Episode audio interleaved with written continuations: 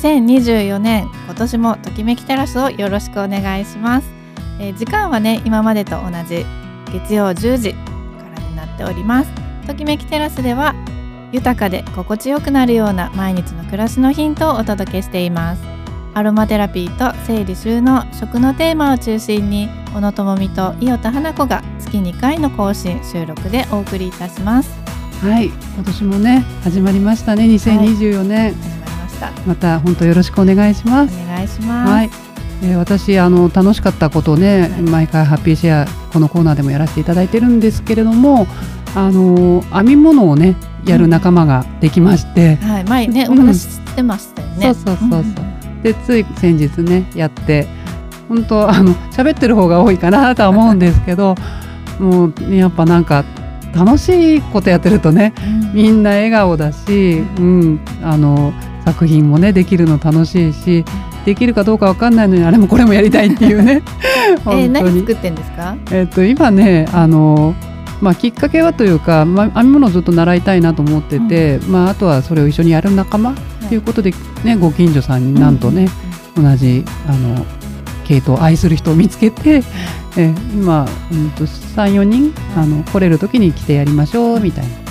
であの孫がねできたのでその孫の帽子を作りたいっていうのがねあったのでなんとかこの冬に渡せるように間に合わせないといけないんですけども、うん、でもそんなねあの会が始まって、うん、とってもワクワクしています。いいですね。他の方何作ってるんですか？えっとね手袋だったり、あとあのそのマルティナさんという方のね、はい、あの腹巻き帽子っていうのが有名なんですけど、もうそれはただただもうずっとこう編むメリヤス編みで編むだけだから、あのまあ、初心者でもね、あの作り目から始めて同じことをっていうのでそれを始められた方もいます。とにかく毛糸がもう楽しすぎて綺麗なんですよね。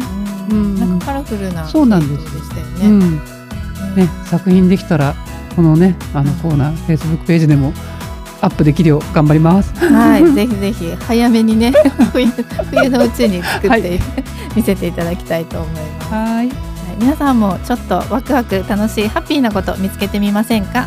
それでは今日も30分間お楽しみください。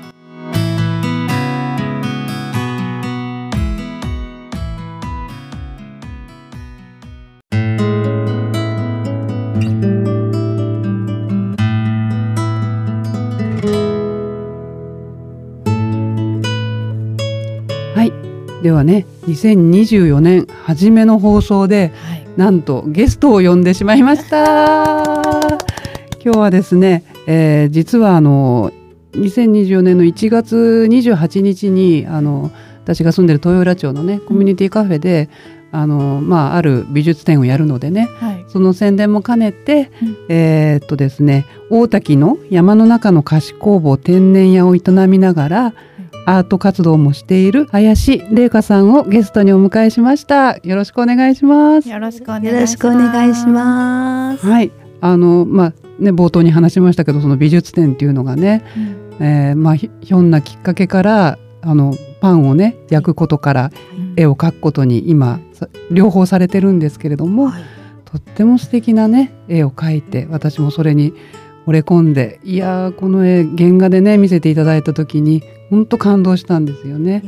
えー、でまずはあの麗華さんが今までまあちょっとやってこられたこととかこのね、えー、絵を描くに至ることを今日はお話ししていただきたいので、はい、簡単に自己紹介お願いできますか？はいよろしくお願いします。えっ、ー、と大滝に住んで23年目、うん、であの百姓とかパン屋とかしたことがなかったんですけどもともと高校卒業してから専門学校美術の専門学校出てて、うん、絵の畑のものだったんですが、うん、あのちょうど子供が生まれてあの本物のね食べ物を食べさせたい。オーガニックじゃなきゃいかんみたいな感じになってしまって、で田舎で暮らしたい。百姓を仕事仕事しながら、あの反応反 X というやりたい、で大滝に移住しました。それで無謀にも天然屋という仕事を始めまして、うん、でもちょうどあの時代がねそういう流れだったんですよね、うん、で需要もあって、うん、天然酵母のパン屋さんもまだ少なかったって、ほとんどなかったこの辺、ので、皆様のお力をいただいてなんとか20年続けてこられたという形で、はい、きました。うん、一度ね私もあの習いに行ったことがあって。あそうなんですか、うん、そうでしたね。そう。でその酵母の起こりも面白かったんですよね。あの小豆を置きっぱなしにしたことがきっかけで、はい。はい、なんかぷくぷく普通だったらこれ腐ってるっていう。うんうんうんうん、そこからね酵母を取るようになったって話を何かで聞いて、うん。はい、であの教えてくださるっていうので一回行ったことがね、うん、ありましたね。はい、そうでした。懐かしいですね。ねうん、あれをね、え二十二十年ぐらいもう続けてらっしゃる。はい、今年ちょうど二十周年でした。ね、はい。美味しいんですよ。す長く続けられるってすごいですね。細く長く。ねそのパン屋さんがなぜこの絵を、ねですよね、うん、あのきっかけがございまして、はい、あの4年前に実はえーと、ヒノキ風呂です転びまして 右手の骨を折ったんです、ね、えー、太い骨しかも右手。え。であの一時期パンが作れなくなりましてでその時にあの何かこれは何かのお知らせなんだろうなと思ったんです。右手ですからね。何かが間違ってるから右手怪我させられたんだろうなみたいな思っててそし翌年なんと交通事故に遭いまして今度は、ね、あの肋骨と右肩もおかしくしまして折りまして。でこんなに続くってことはやっぱ私なんか絶対間違ってると。うん、で何が間違ってんだろうと思って考えてたらあの田舎暮らしでいいことしたいと思ってたんですけど結局自分の体を馬車馬のように扱ってしまって、うん、あの結局こう心をささくれ出させて、うん、社会に対するこうなんか怒りみたいなものにまみれてガツガツやってきたっていうことに初めて気が付いたんですよね。で直さなきゃいかんなと思ってせっかくこんないい素材使わせていただいてあの天然屋っていうパン屋させていただいてるのに無意識のうちに自分で自分をこういじめるようなこと、うそうしてないとなんか生きてちゃいけないみたいな思いを持ってて、でそこに気づかせてもらったんですよ。何にもできなくなって初めて気が付かせてででその時にあの、えーと、自転車操業だったもんですからパンが作れなくなったら本当にこう仕送りに困るみたいな状態になって。うん、その時に「え私何ができるの？パン以外何があるの?」と思って自分に持ってるものを探したら「あのあそういえば絵があったわ」うん、学校まで行かせてもらった絵があったわ」で絵の具もあったのでじゃあ描いてみようかな。で絵だ絵だけじゃそんなにすぐ売れるわけないから、うん、じゃあ何しようと思った時にあのずっと撮りためていたあの写真があることを思い出したんですね。でそれがあの表門の写真がありまして、うん、あの今の上野城の家に移ってから窓にすごく美しい表門ができてあのそれをあまりにも美しいのでいつかポストカードとかにして見ていただきたいなと思って、うん、あの撮っておいたのをその時初めて思い出しまして、うん、忙しくてずっと思い出せなかったものを思い出させてもらって、それであの、えーと、白黒の写真だったもんですから、ちょっとこう色を加工してデジタルアートとしてこう販売始めたところ、あのそれから出してから2か月ぐらいであのえルーブル美術館の地下の展示会に出しませんかって電話が来たんですよ。すごいもう騙されてるってね、うん、思っちゃいますよね。詐欺か新手のアート詐欺かと思って、あの警戒したったりとかしたんですけども、調べてみたらもう本当に立派な会社さんでもう20年もうそれこそパリにあの絵を持って行ってらっしゃる会社だったんですね。でそれでそこからあのアートの活動が本格的に始まったなるほど。いやちょっとね、あの確信に触れてきたところで一回あのリクエスト曲をねお願いしたいと思います。はい えーと、USA for Africa の We Are the World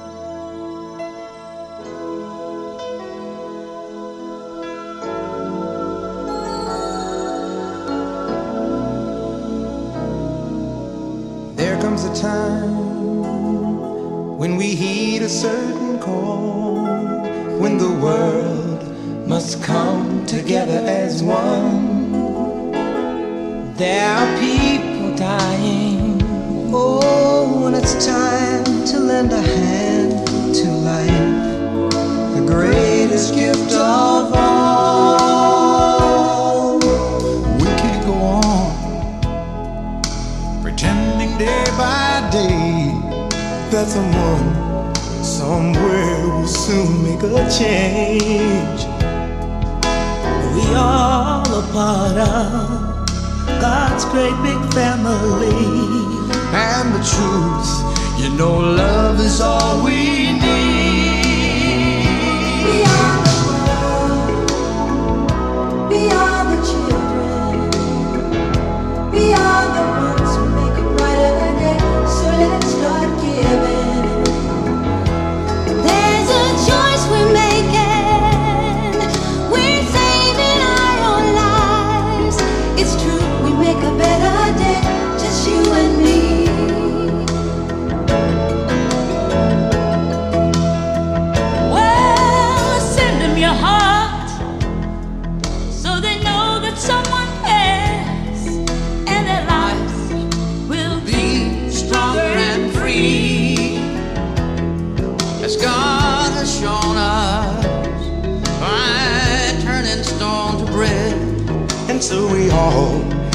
Lend a helping hand.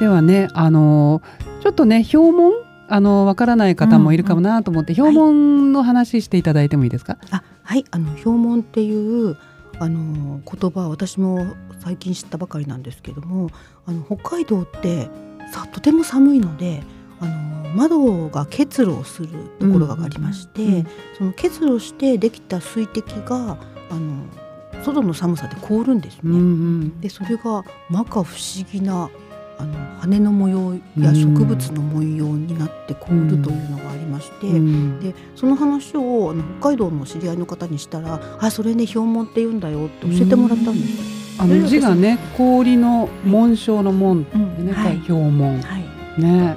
辞書で調べたら氷紋っていう以外にも、うん。窓霜窓の霜と書いて窓霜、うん。あと窓の氷と書いて窓氷っていうふうに呼ぶ名もあるらしいんですが、あでも標紋の方が全然美しいですよね。かっこいいですよね、うん。なんかね。それで氷紋っていう言葉を使わせていただいてます。うん。はいなんかねともみさんもね子供の頃住んでいた家がはい、よく毎日のように見ていましたね。